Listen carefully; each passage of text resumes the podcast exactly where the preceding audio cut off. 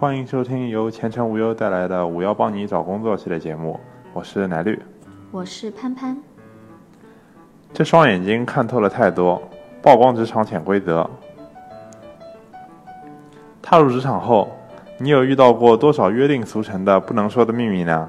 有些职场潜规则是真实存在的，却又不那么合理的，环境所致，身在其中需要遵守，但内心未必完全认同。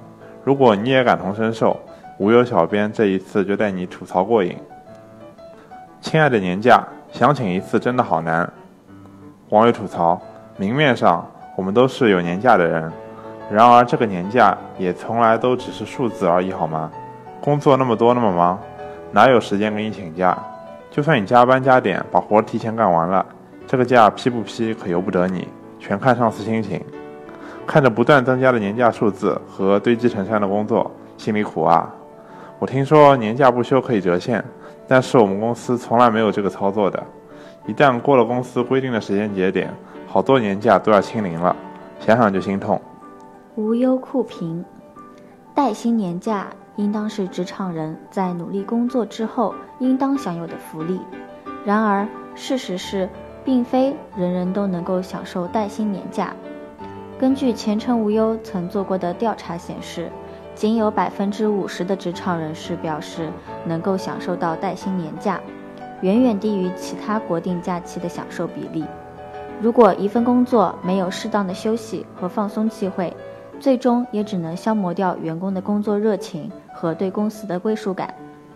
即使真的业务繁忙批不了假，给予适当的折现补偿也是一种合理合法的处理方式。好东家能让员工既会努力工作，又能享受生活。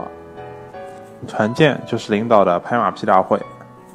网友吐槽：团队建设本来应该是同事一起增进了解、一起愉快玩耍的活动吧？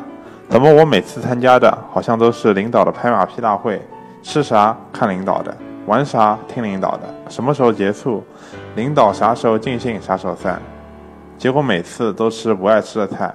喝莫名其妙的酒，听明明不好听却要夸不停的 KTV 歌曲，在假笑中结束了一次次的所谓团建，真的心累。无忧酷评：团队建设的初衷是指为了实现团队绩效及产出最大化而进行的一系列结构设计及人员激励等团队优化行为。在现实中，最直观的表现形式就是组织公司团队聚餐和活动。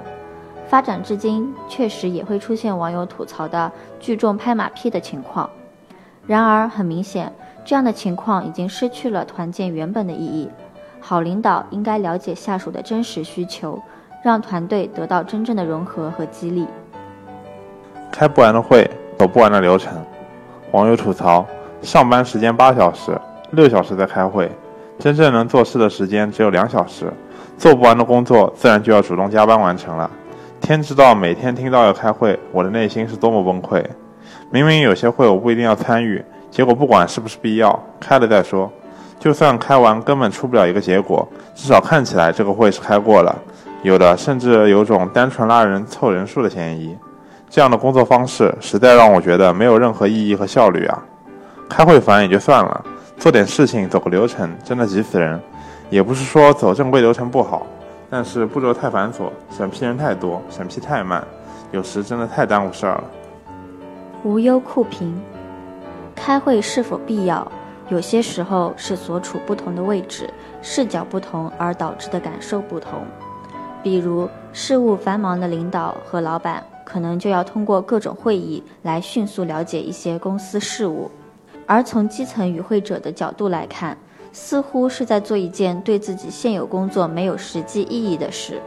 当然，如果会议本身过于频繁且没有效率，那么确实应该考虑是否有必要的问题了。而走流程本身也是为了保证各方利益，让公司更好的运转下去的必要举措。但一旦陷入繁琐低效的情况，影响正常的工作推进。就应该反思流程是否需要精简优化了。领导同事不走，工作完成也不能准时下班。网友吐槽：从劳动合同来说，我们就是最标准的朝九晚五，而且我们公司也没有太多要交班的需求。但是每天到下班时间，没有一个人敢走的，哪怕手上没事，都要在办公室里多磨蹭一会儿。只有看到老板起身了，才敢准备收拾东西回家。说好的朝九晚五呢？老板不走，我们都不能走了吗？搞得好像不加班就是在旷工一样，又没有加班工资拿，一个个装模作样给谁看？又不涨工资。无忧酷评，因为工作原因，适当加班未尝不可。但当加班成为一种形式上的习惯，甚至成为每天的必修课时，这样的公司是否还值得留下，就要重新做一个评估和打算了。企业为了生存，希望员工加班情有可原，但加班如果只是出于面子工程的目的，长此以往只会降低员工的工作效率和工作积极性。宁愿招新人，也不愿意给老员工涨薪。网友吐槽：我进公司两年多了。工作量一年比一年多，绩效一年比一年高，工资还是刚进来时候的四千，年年说要涨工资，没有一次涨的。老人工资不涨也就罢了，还一天到晚在招新人。这些年新人来了不少，没几个做得久的。反正新人做的事情也就那么点，把招新人的工资加给老员工不是更好吗？真搞不懂。无忧酷评，外来的和尚好念经。似乎是所有公司老板的共识。公司需要新鲜血液来激发公司的活力，而对于老员工而言，工作时间越长，越会陷入求稳定的状态，跳槽成本也就越来越高。熟悉的工作环境、稳固融洽的人际关系、早已适应的通勤时间和路程、熟练的工作内容和流程等等，这一系列都是跳槽时需要考虑的因素。要跨出舒适圈不容易，进而导致很多老员工不敢轻易做出跳槽的决定。然而，如果想要让老板心甘情愿的涨薪，在舒适圈固步自封是没有用的。提升自己的不可替代性和业务能力，随时关注市场行情都是十分必要的举措。新人就是来打杂的，别想插手正式工作。网友吐槽：我们这公司说大不大？一共也就十多个人，当时是听了领导忽悠，说年轻人要多锻炼才进来的。真的入职了才发现，公司大大小小的事情都是老板拍脑袋决定的。我们就是来个领导端茶送水的，干干灵活的。说好的锻炼呢？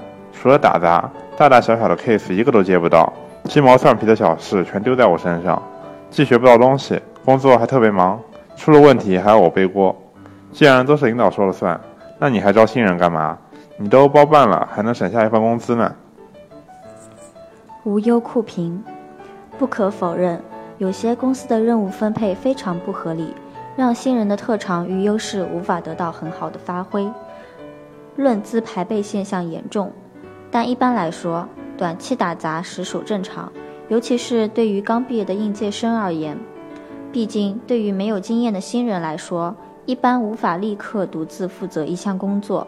也只能先做做基础性的任务了。同时，招收零经验的新人本身也是为了分担老员工手中的初级工作，可以让老员工把精力放在更有价值的工作上。想要打破这个怪圈，需要你一点点从手边的小事做起，慢慢赢得同事的信任，循序渐进的成长，总有一天会被委以重任。本期节目到此结束，感谢收听，我们下期再见。